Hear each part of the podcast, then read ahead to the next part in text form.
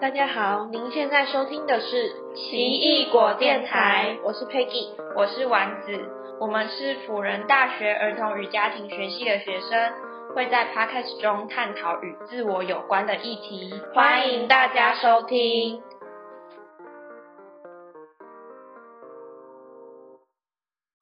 Hello，大家好，欢迎收听奇异果电台，我是 Peggy，我是丸子，今天是我们 Podcast 的第二集。然后我们这一集的主题叫做自我认同，拍手。好，感谢各位听众有收听我们的第二集，相信你们在听完《相见欢》之后，就更了解我们这一季的节目想要做哪些内容了。那我们第一个主题呢，就是自我认同。在自我认同的一开始呢，我们会先从我的出走日记去讲和自我认同相关的内容。然后之后呢，就是会带到我们，因为我们是儿家系的嘛，我们在课堂上有学到许多和自我认同相关的理论，我们就想说，也可以以简单的方式来分享给大家。毕竟大家可能平常不会那么长的接触到这些理论的知识。没错，OK，那我就想要和大家分享一下，因为其实，在做且整个。Podcast 的大纲的时候，我第一个想到我想做的主题就是和自我认识啊、自我认同有关。那我后来就有想一下，为什么我那时候会这么有这么强烈的动机想要做这个东西？可能是因为今年就是看了一部剧，叫做《我的出走日记》，我就觉得那个剧其实，在对于那个阶段的我，好像有改变我那么一一些东西。是什么一些东 西？就因为那时候好像差不多四月、五月、六月，反正反正那时候会不会太吵啊？好，我觉得很棒。就反正大概四月、五月、六月的时候，就看了那个《我的出走日记》嘛，因为他就是上在 Netflix 好低调。我就反正我那时候，呃，因为我们上学期其实还蛮忙碌的。就是在课业上，那我就是把它当做每天的疗愈时刻，也没有每天啦，就是一周大概两次，就差不多韩剧那更新的频率，可能一周两次的那种夜晚夜深人静的疗愈时刻，然后看一看就觉得就很有共鸣啊，因为它的剧情都是那种很，就他的那个角色不会说。特别有什么超能力啊什么，反正他们都是平凡人，然后是上班族或是找不到方向的无业游民，就是他们的设定，就是那种蛮一般我们在身旁会遇到的朋友啊什么的，就是很平易近人。然后他们就是在可能在一些公众场合啊，就会觉得说，哦，为什么我只是上班就上班，还硬要社交，被强迫参加社团之类的。他们的内心的那种独白，我就觉得还蛮有共鸣的。后来他们就是有每个人去找他们的出走方式。那等等我们也会讲到什么是出走。看了这部剧之后，我就会想说，哦，我也想要找到我的那个一个算是出走的方向，这样。没错。那出走是什么意思吗？哦，我相信大家应该都会很好奇出走是什么吧，因为。它不是这种我们平常生活中会听到的语言，好像不是中文的感觉。对，就是我我从来都哎，也不是从来，就是在这部剧以前，我好像没有听过有人讲出走。对，就不是我们惯用的语词。对对对。那后来我就有去查，它其实它韩语直翻就是韩语的话。是念作黑榜，那如果是直翻成中文就是解放，那解放是不是就比较平易近人一点？就好像平常会听到，好像什么政治、政治相关的，我不知道啊。解放自我这种，就解放。好的，政治有什么？我不知道，我就会让我想到以前什么韩国政要解。你是说那种大独立之类的？对对对对像美国什么自由女神像，然后他对美国是从哪里独立？反正好，那丸丸子刚刚就是说，就是他觉得解放就很像是那种被统治的一个国家，然后他被他们被释放的感觉。就是原本可能比较独裁，嗯，然后渐渐走到民主，哦，所以是比较算是自由。对吧？那种感觉，那原本就是有点被绑住。对，被束缚，有一个人要统治，规定我们要怎么做才是对的。就很像以前皇帝有皇帝，然后皇帝说什么就什么，嗯嗯嗯，然后后来就变成是民主可以投票。对对对对对，对，有一个意思就是有点像丸子说解除束缚的感觉。那另外一个意思是释放，就是在这部剧里面，它其实比较接近解除束缚的那个意思。因为释放的话，就是有点像是你可能是俘虏吧，被不是豆腐乳，是那个，是被那个叫什么绑架人质，对对对，就是人质那种，就是你被绑起来，然后你被那个统统治者或是黑道老大被服，释放的那个意思，也也有一个解放有这个意思，但是在这部剧里面像是解除束缚。然后我就会就看了这部剧，我就在想说，嗯，那解除束缚，然后好像就是要找到每个人的束缚，我们才能解除嘛，哦，对不对？就是是说我们每个人要先知道，让我们束缚住的到底是什么，然后才有办法去找出可以。怎么越讲越复杂？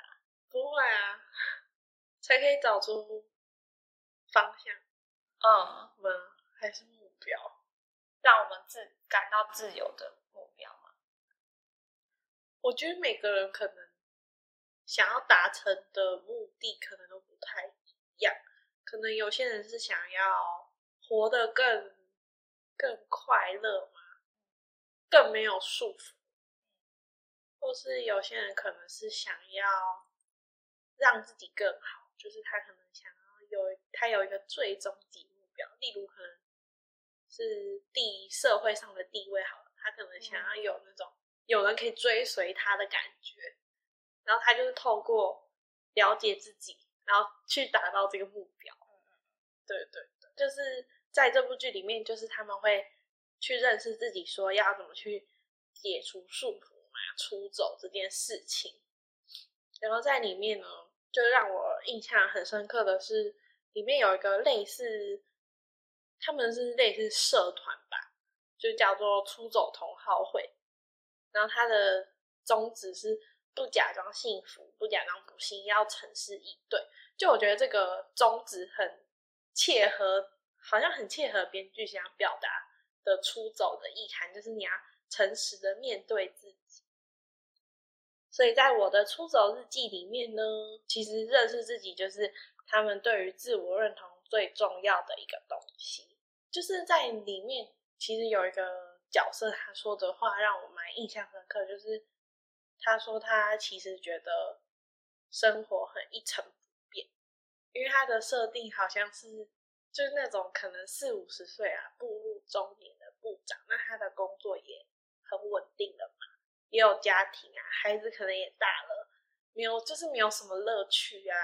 就他也不会想社交，或者是下班后去参加社团之类的，就是他生活蛮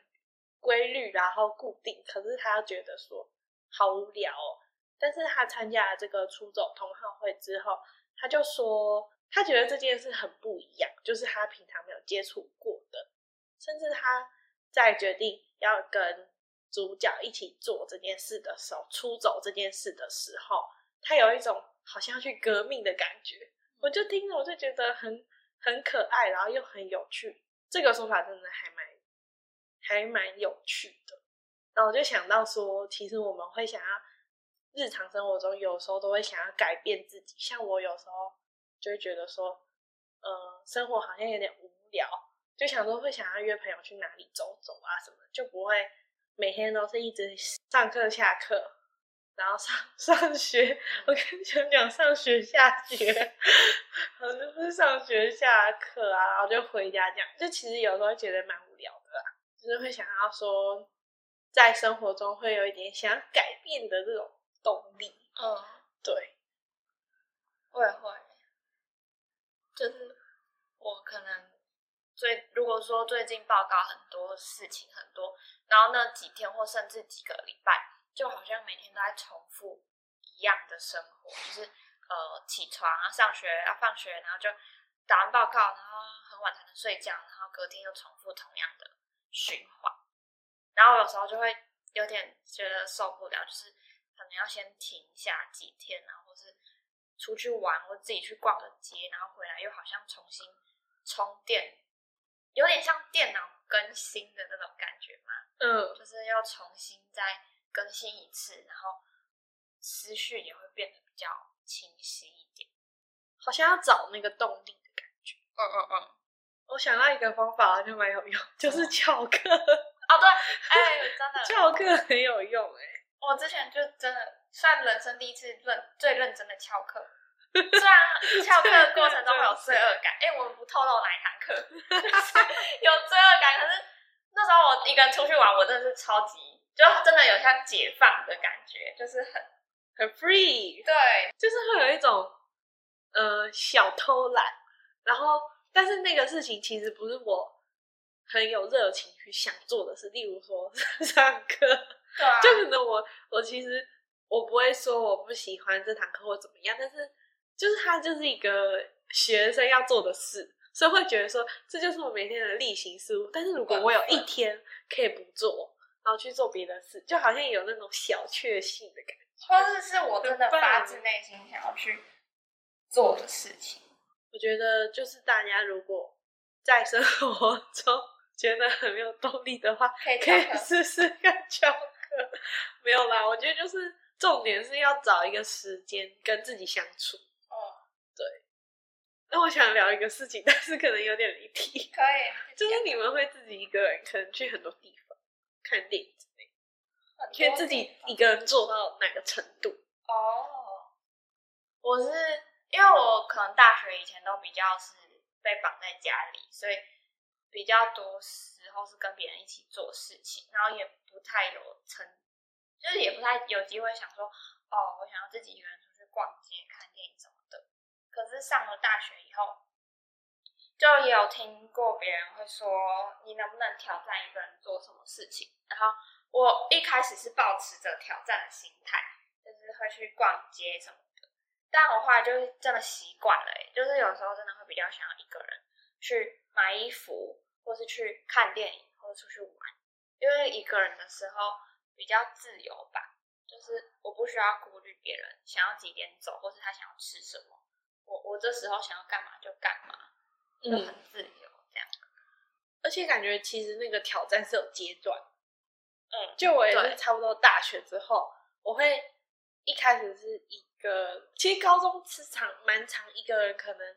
去买个东西呀，但是就是那种不是很很厉害的必需品，就很日常，可能去书局那种，啊，那就还好，就是。其实平常一个一也敢一个人去便利商店嘛，就是类似那种，就一个人买饮料啊，这种很简单的。然后后来我就挑战，说不定有人觉得很难。嗯，好，鼓励大家可以一起挑战。就是后来就变成说一个人看电影，嗯，就是我觉得一开始觉得蛮有挑战性的事情。然后在我还记得那个前一天我就很紧张，我还记得是去看《冰雪奇缘二》。就大家都知道是什么时候去的啊，好，反正也就是大学的时候，就想说，因为那时候，嗯，大学就是偶尔会有几天没课嘛，那种白天没课，电影院又是白天人比较少，而且早上的票比较便宜，对，十二点一千，好导演，早鸟票，懂看，然后又不一定朋友那一天没课，嗯，又不想要约来约去，对，我就想说，好，那我明天要自己一个人去看《冰雪奇缘二》。我就在前一天，我就查时刻表，嗯，九点二十，好，然后我就在睡前，我就先想一下明天从起床之后去电影院的过程，嗯，但是途中就会担心会不会遇到认识的人很尴尬，嗯，我觉得这个是我最担心的点，就是其他人的眼光倒觉得都还好，可是因为就在家附近啊，总是会有那种从小到大的朋友也住那附近。然后就怕说，哈会不会遇到朋友，然后跟别人来，然后他问我说怎么一个人？我一定要讲到不认识他，就很担心这件事。可是挑战不是一个人看电影之后，我又做了一件更厉害的事，你猜什么？看演唱听演唱会，对，你真的看演唱会厉害吧？厉害一个人，而且我去过两次哦。我觉得一个人看演唱会的好处是，不用抢票的时候不用顾虑其他人，而且比较好抢。对，一张票真的超强很多。对啊，请问一下，就是如果要两张票是要，就是不能说一次我要订两张，就是要从头再订一次，是吗？不用，可以，所以要多按一个键，那么你就说你要两张啊，四张就选四。可是你想，如果那个位置剩很少，是不是一张票就好？对对对对对啊，而且你一个人，你可以自己想你要坐哪里，对啊，你不用顾虑其他人的预算。对啊，就万一他想做五千八，你你只有两千块，你要怎么说出口？就有时候会比较尴尬。就是一个人看演唱会的好优点，第一个是票比较好买，然后第二个是我觉得 没有其他的。OK，好啦，我觉得比较要克服的比较多啊，比优点还要多。就是一个人毕竟会比较无聊啦，看演唱会的话没有办法跟别人讨论啊。好，反正我觉得一个人看演唱会虽然比较孤单，但是有时候也还不错。自己一个人去做事，这跟自我认同有什么关联？感觉就是因为自己去做事的，做很多事情的时候，就是有也有点在自己跟自己独处，然后去更了解说我喜欢什么，而不是因为朋友喜欢什么我才去做，或是在这个过程中，我不需要再去考虑到别人他的感受或是他的心情什么，而是我跟我自己很专心的待在一起，然后在这个过程中可能会更去找到自己的价值吗？我不知道哎、就是那种一种感觉，很抽象的感觉。我觉得我的那个呃，算灵魂还是力气，就是那种社交的动力，好像一个那种罐子，然后会随着时间，可能每天一直跟别人接触，然后他就会慢慢慢慢的见底，然嗯，后就会觉得心里闷闷的。但是只要就是跟自己相处之后，他就会变成一百趴，然后又会开始慢慢慢慢后进。可是我觉得每个人充电的速度不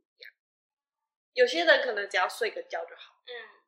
每个人那个充电的时间跟方式都不太一样对，也有些人可能是想要，就是会比较倾向外在的充电，可能是别人给你安慰呀、你跟别人 talk 之类的。嗯然后有些人是跟内在对话，但我觉得不管怎么样，多了解自己都没有坏处。对啊，那我的出走日记这部，它就是其实就是讲自我认同的方式，就是你去无条件的接纳自己，嗯，然后多多认识自己想要的是什么，或是你现阶段你的状况，就是诚实啊。其实它的重点是诚实，因为有些人好像会有点停滞的时候，他会安慰自己说没关系，就会有点像是逃避的感觉，就是会有那种鸵鸟心态。你是说他明明自己心里很想要达到某个目标，可是他就是不跨出那一步？那如果以读书为例的话，我觉得就有可能是他在脑袋做了很多规划，他想说，哦，那我如果要上台大，我这国文我需要读到什么程度，我要对几题什么的规划规划，但是他都没有去做，就是只想做。好像感觉有点让我想到什么完美主义的拖延心态啊，就是会先在脑中预设很多，或是规划很多很多，我要怎么做怎么做。可嗯，是因为我怕我会失败，或是我怕我做不好，所以就不会那么快，或是那么勇敢的真的去踏出行动的。哦，那我觉得那又是另一个情况，因为有有可能某些人是比较是逃避，然后不想面对，但某些人可能就像你说的，他是怕失败。对啊，但我的《出走日记》这部剧，它就是鼓励你说失败也没关系，嗯，那你有去试着了解自己就已经很棒。这样，其实我看了最后觉得蛮温暖的啦。虽然有些人可能觉得他比较闷嘛，因为他步到步调步到步调偏想去爬什么山？步调偏慢，呃，就有些人觉得他可能呃画面啊或者步调都不像一般的韩剧一样很刺激或怎么样，就是很慢啦。嗯，但就推荐大家喽。讲完我的出走日记之后，就想要和你们分享一下我们儿家系上有学到的有关于自我认同的理论，这样 听起来好厉害哦。可是我也是学到了这个之后，才知道原来我经历过这些东西。嗯，就想要跟大家分享的是艾瑞克森的心理社会发展阶段。那他就是把人生分成八个阶段啦。简单来说，他就是讲每个阶段都有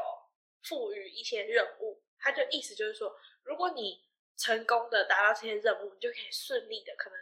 好，你青少年好，那你就可以顺利的往成人的任务迈进。可是你没有达成，但你的年纪还是在长嘛，你的年纪总是会长到成年那个年纪。可是你的人生的任务可能就会停滞在那个，例如说自我认同好了，你自我认同没有度过，那你可能在成年前期你还在自我认同，嗯你就会没办法去发展下一个，嗯就是你会有点停留在心里还停留在上一个阶段的感觉。这个是他理论的假设的方式。嗯那他，我觉得很重要的是，他特别提到，其实这些任务都算是你这个阶段的危机，就是如果你有跨过，你就跨过了嘛。但危机不是说很危险的意思，它就有点像是你生命的转机。听起来好励志哦，对啊，就是感觉像是成长的那种，需要花费一些力气，或是遇到一些困难，然后跨过去，就又有种更高，或是可以看到更多不一样风景。对，所以不要去害怕挑战。我觉得他这个意有一点这种感觉，啊，因为他鼓励大家说，危机意味着生命中的转机。机虽然他听起来很可怕，那自我认同是哪一个时期的危机呢？青少年期十三到二十岁，没错，相信我们的听众大部分都已经过了十三岁了吧？一定有经过经历过国高中吧？虽然不知道现在国高中的弟弟妹妹们会不会听 podcast，但是就算你是国高中，也可以跟着我们一起聊哦。你们可以留言打下你们的想法，我们会接受留言的。没错，我们会一个一个好好的看。没错，我们都会看的哦。艾瑞克森他在青少年期嘛，十三到二十岁，任务是自我认同和角色混淆。我们今天就着重讲自我认同的部分。他的意思是说，这个时期呢，就是你要澄清你的生命目标跟你的生命的意义，然后去认识。我就想到说，连接到我的个人经验是，我国中的时候其实很容易受朋友影响，就是他可能看动画会跟着看。让我蛮印象深刻的是，就我以前，还有，我觉得我以前很跟风哎、我是跟风仔，怎么说呢？就是跟风。然后我就想到说，以前可能某个人看了一个，是你知道《刀剑神域》吗？我知道啊，就那时候《刀剑神域》好像蛮嗯然后班上的人都在看，然后我就跟着看。嗯，但其实我一开始就是我其实原本都是看游戏王那种，就不是看那个类型的动画。嗯，但我就跟风一起看，可是好像看一看也就就喜欢上。我觉得以前好像比较没有那种主见，就是好像没有很了解，不会说哦，我一看到这个我就觉得这是我喜欢的东西。嗯，通常就是我看了我就喜欢。然后高中的时候就因为哦那时候国中就有学吉他，然后高中不是大家都要选一个社团嘛？对，我就选了那个音乐创作社。然后因为我想弹吉他嘛，我想去里面弹木吉他，所以我就选了那个。就是因为我觉得高中会过得比较快乐的原因，一大部分也是因为社团选了自己感兴趣，然后也遇到，因为毕竟你会选这个，大部分里面的人都是性子蛮像，嗯我觉得气质都蛮像的。嗯所以就跟社团朋友度过了很快乐的高中时期。就觉得高中的时候自己会比较多方的尝试自己想要做的兴趣。这是就是你国中可能比较会跟别人嗯，喜欢什么，别人喜欢什么，你就会跟着一起喜欢什么。可是到了高中的时候，你好像就渐渐的比较会去选择自己真正所爱的，或是也比较了解自己喜欢什么事，然后去做。我觉得是动机是以前是别人，因为别人做我也想做，因因为朋友做，我也想跟他有话题，我就跟着做。然后感觉好像比较像是在讨好嘛，我也不知道，因为以前的朋友可能比较有主见，嗯，我就会想说，那我也想要跟他有相同的话题，嗯，我就会想去接触他目前有兴趣的事物。但是高中的时候，我就会因为自己想要而去做，不是因为别人，对，就比较有那种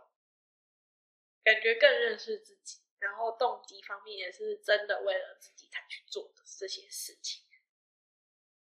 哎、可是我就是为什么会有这样转变？就是你怎么可以从，就是像你刚刚讲的，可能有点讨好别人，然后想要跟别人有话题，但是到高中却可以，是不比较不会在意，觉得自己需要很多不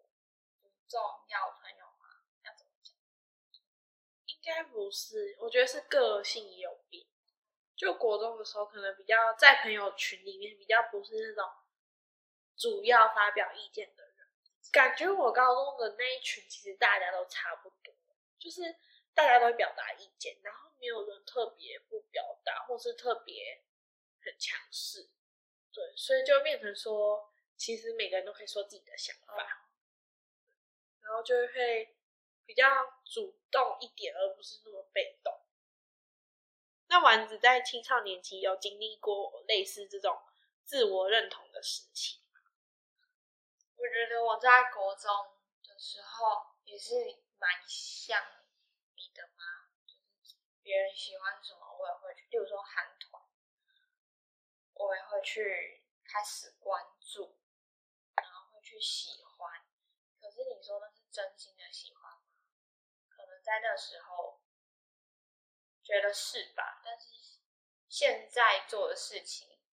会是更明确的知道。我是为了自己而去做，而不是为了别人。嗯，然后以前也会，因为其实我觉得以前的那个朋那些朋友啊，有一些也是比较偏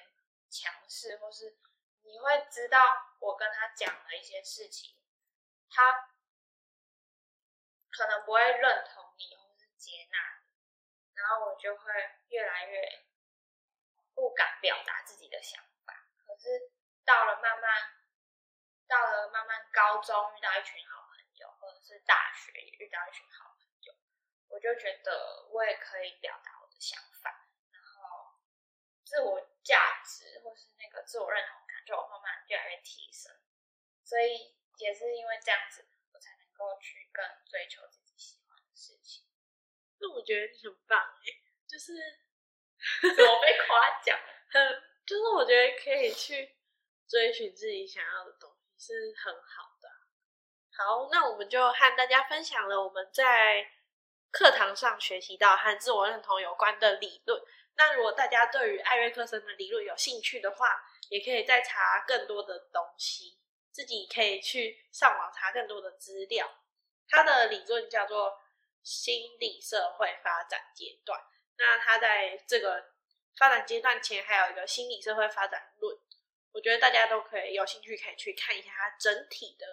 它的假设啊，或是它为什么会这样子设计。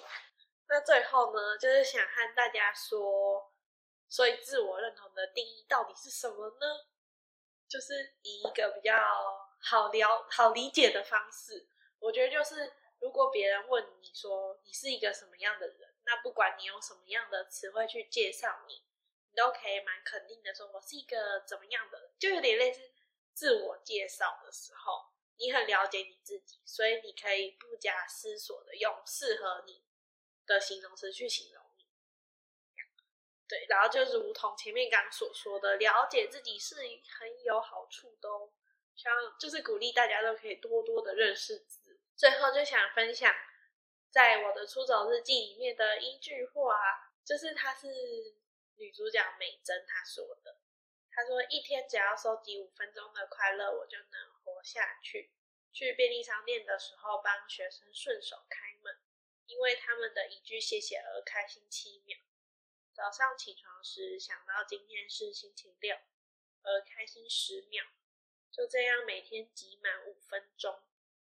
这句话就是他说他每天都会记录这些小小的事物，然后加加加加到五分钟的快乐，他就可以继续的活下去。我觉得这也是找到动力的一个方法。那推荐大家就是有一个方式是可以写感恩日记，就每天可以把值得感谢的事情写下来，这样也可以帮助你去回忆说今天发生了什么事之外呢，对于我觉得对于充电也蛮有帮助，就是让内在充电，嗯，蛮我觉得蛮疗愈的。我想要分享一下，就是看完这个这句话，收集什么几分钟的快乐，然后我后来真的就最近，呃，会在心里小小的收集，然后或是在晚上睡前，因为我我我现在有祷告习惯。然后我就会开始想到很多小小的小确幸，或是快乐的事情，然后是发现有感谢的事情。之后我可能会觉得，好像今天没有发生什么好的事情，或是觉得很平淡。可是回过头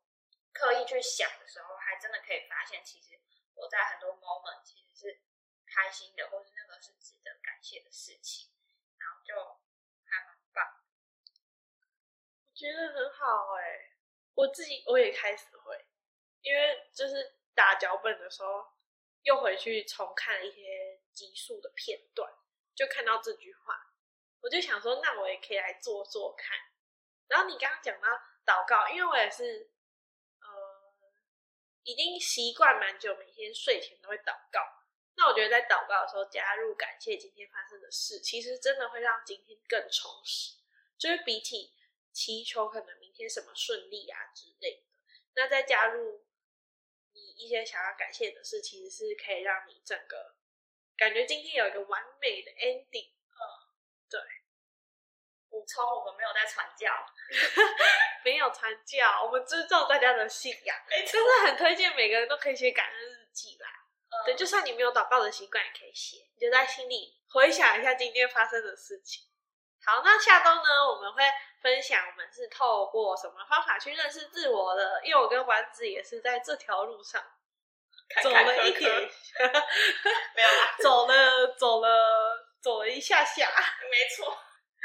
好，有一些心得感触，没错没错。那希望大家可以支持我们，继续收听下一集节目，请给我们五星好评，加留言分享啊，鼓励大家可以留言哦，还可以去 IG 跟我们互动，私讯我们都会看哦。那谢谢你收听本集节目，祝你有一个美好的一天。我是佩姬，我是丸子，我们下周见，拜拜。